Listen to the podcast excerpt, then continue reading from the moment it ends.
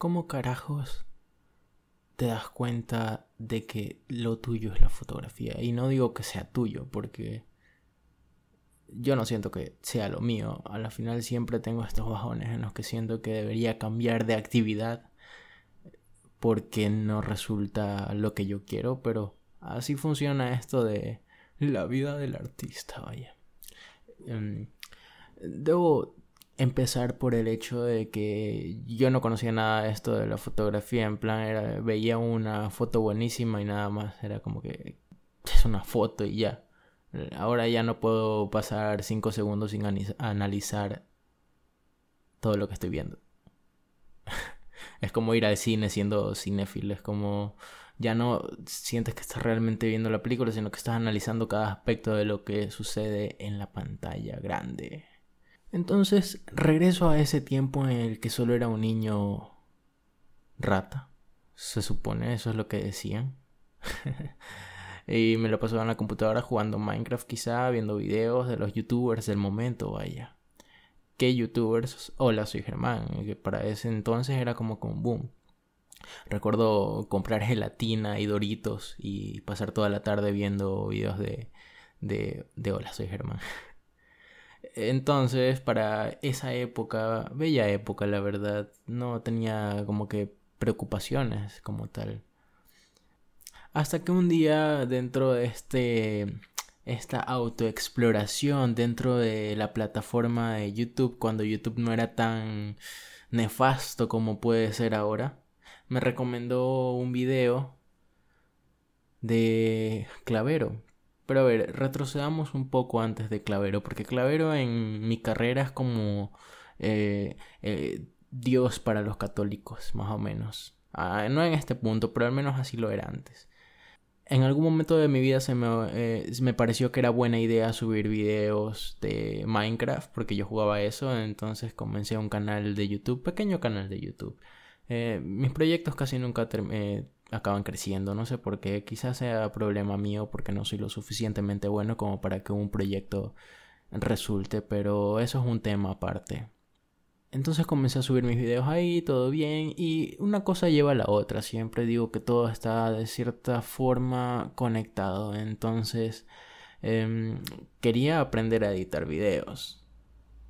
Bien, no como lo estaba haciendo. Aunque tampoco llegué a ser como lo que actualmente se conoce como editores de Filmora. No, eh, yo usé siempre como que editores más o menos, pero sabía instalar programas y esas cosas en la computadora. Nunca se me hizo como que un, una dificultad. Tengo computadoras de los 5 años. Entonces es, eh, sí tengo esta, este aspecto súper friki en mi vida. Entonces en el momento que aprendí a usar estos editores un poco más profesionales, Sony Vegas te odio, pero gracias a Sony Vegas es que comenzó esta aventurilla en el mundo de YouTube audiovisual. Hasta que ahora sí, una cosa llegó a la otra y llegué a dar con el canal de Clavero. Bien, recuerdo que el primer video que vi de Clavero, vaya, Clavero suena rarísimo, pero es el apellido del man, entonces. Eso. Apellido español, supongo. Em, subía trucos de fotografía que ahorita son súper populares. Tú vas a TikTok y de ley te encuentras con uno entre, no sé, entre 10 videos de una chica bailando canciones de reggaetón del momento o imitando a personajes de anime ahí debe estar ese video de trucos de fotografía o trucos para editar, pero en ese entonces no era como que tan común, ¿saben? Em, la mayoría de fotógrafos eran boomers, especialmente aquí en Manta, como que ya fotógrafos habían contadísimos. Y eso es lo que te das cuenta cuando ya entras al mundillo. Actualmente siento que estoy como que en el centro, no, pero tampoco como algo egocentrista, sino más bien como que conozco a los fotógrafos viejos, pero también conozco a los nuevos. Y es como un balance universal súper chévere. Porque sí he llegado a, toparme con, con, ambas partes, en reuniones y cosas así. Es, siempre es bueno socializar un poco, aunque sea un antisocial muchas de las veces. Que eso cambia. Bueno, ya vamos a esa parte. El punto es que Clavero. Una vez que me metí y sumergí totalmente en sus videos, comencé con este tema de la exploración urbana. Me pasaba mirando videos de exploración urbana todos los días y para mí eso era como que súper increíble la calidad visual y el cómo se reunía em, los colores, el audio, la música.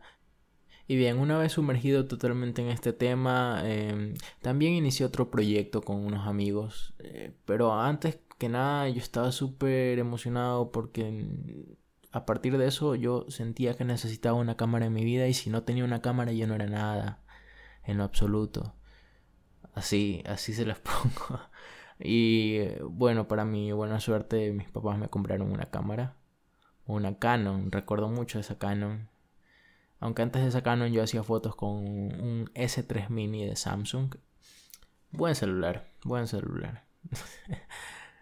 Hacía bastante fotografía de flores en macro. Lo típico, ¿no? Cuando comienzas en la fotografía, pero tú como que ves tus, tus fotos de flores y luego ves las fotos que hace tu fotógrafo favorito del momento y te quedas con la boca abierta y un poco de frustración.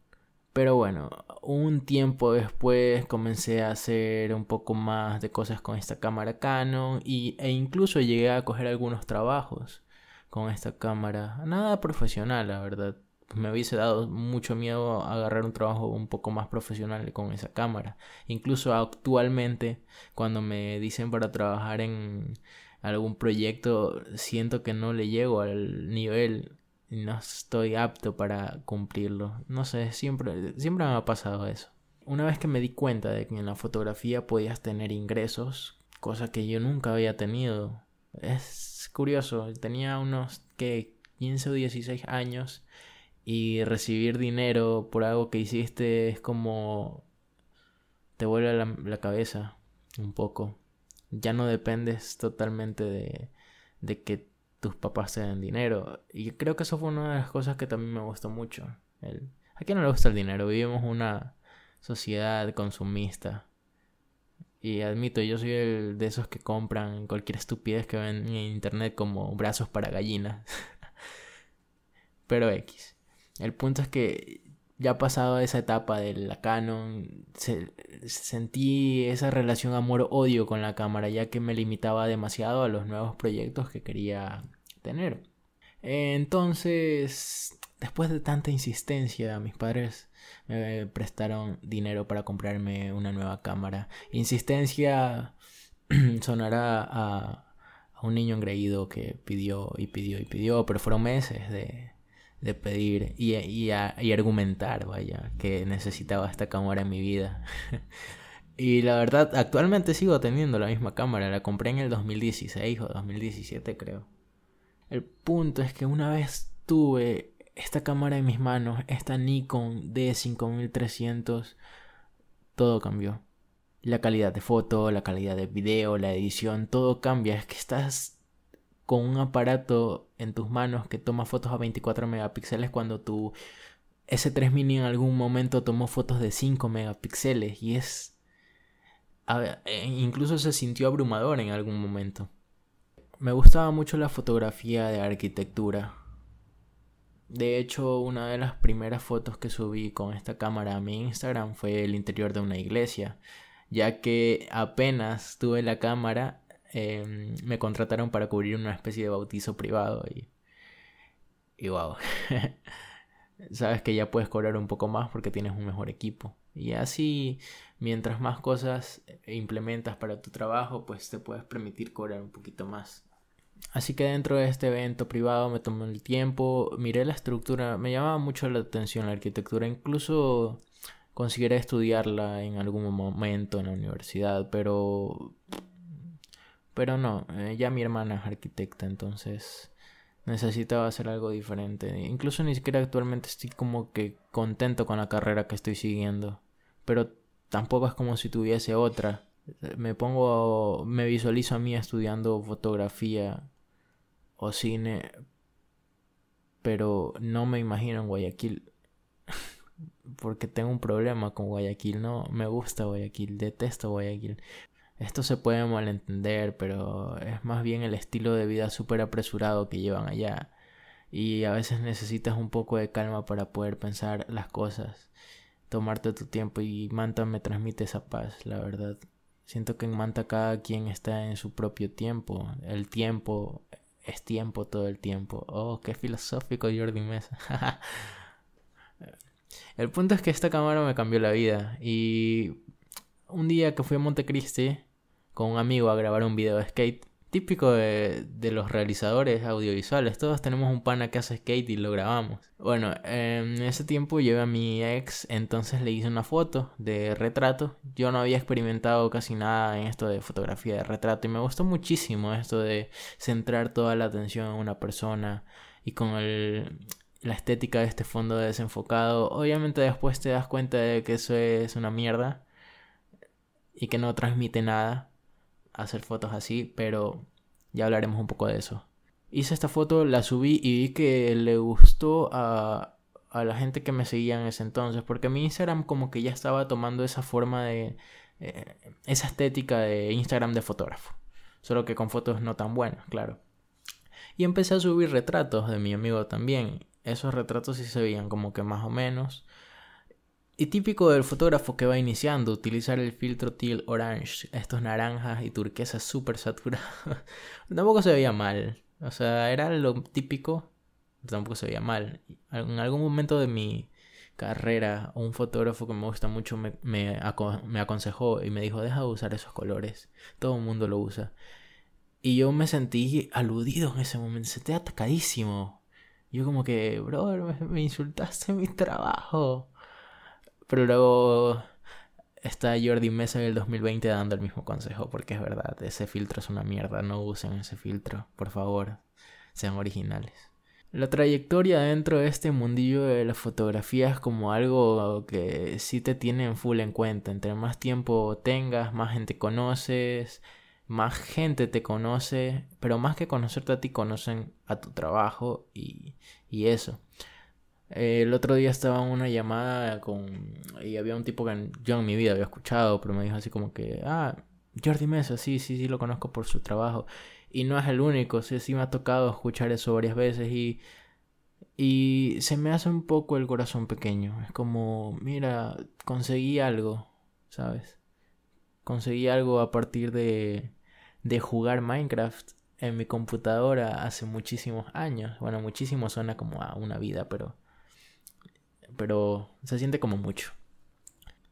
Yendo un poco en este camino de los retratos, recuerdo hacer retratos bastante simplones y, y sin un trasfondo o un, no sé, un contexto, por así decirlo, como tal. Hasta que llegué al, a ese punto de quiebre en mi, en mi vida adolescente. Todos hemos tenido ese punto de quiebre depresivo. Siento que todavía no salgo completamente de ahí, pero ya es por otras razones. Em, bueno, acabé una relación que tenía de medio tóxica, ¿no? Ahora que se le dice tóxico a todo, bueno, ya. Ahí está, tomen su santa palabra. El punto es que ahí empecé a juntarme con eh, unos chicos artistas, vaya, con todas las de la ley, porque estudiaron eh, actuación y luego ya me metí más en el mundillo de de conocer estos lugares culturales, ir a conciertos y cosas así.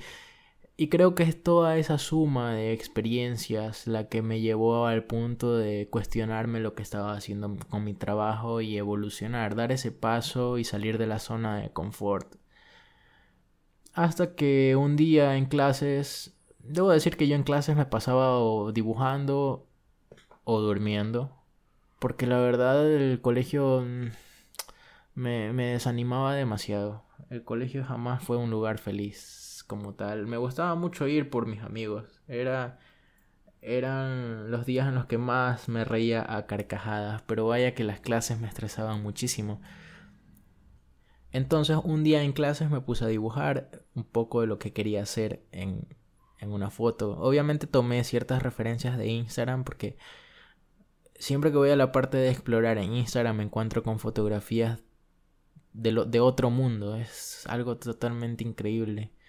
Así que me puse a dibujar, a planear un poco cómo íbamos a hacer la foto y tal. así que nos fuimos. Playa Latiñosa, una de mis playas favoritas. Una, claro, porque como dije en el primer episodio, mi favorita es San Lorenzo. Entonces la foto consistía en un tipo con un traje, eh, con un saco, un smoking, leyendo un periódico mientras se quemaba. La foto resultó bien, pero casi incendiamos una montaña. igual pudimos apagarla y todo, pero sí nos asustamos bastante en ese momento. Y creo que es desde esa foto en, el la que comencé a realmente cambiar e ir por este buen camino, lo diría yo. Fotos más surrealistas, con un estilo propio, eh, colores más, em, más míos, por así decirlo. No diré que totalmente, porque seguro en alguna parte del mundo hay alguien usando los mismos colores. Es, es difícil ser único en un mundo donde ya todo está inventado. Así que así fue como llegué a, a donde estoy ahora, con mis fotografías un poco, un poco más locas cada vez. Cada que el tiempo avanza, mis fotos se hacen un poco más raras, como lo dice el público. El público suena gente... Uf. Pero eso, creo que se entiende igual. Disfruto mucho hacer fotografía, pero no les voy a mentir diciendo que todo es color de rosas. Siempre te vas a topar con, con piedras en el camino y piedras demasiado grandes que te desaniman y te hacen cuestionarte todo, como creo que mencioné al inicio. Y no sería. No les, no les miento diciendo que he pensado en abandonar todo esto más de una vez a lo largo de estos años. Pero si te pones a pensar un poco, así funciona cualquier cosa que hagas en la vida. De seguro los arquitectos se cuestionan eso, los ingenieros se lo cuestionan. Entonces es solo por muy básico y típico que suene, es creer en ti mismo y seguir adelante. Nada más que eso. Porque si tú no crees en ti mismo, ¿por qué alguien más lo haría?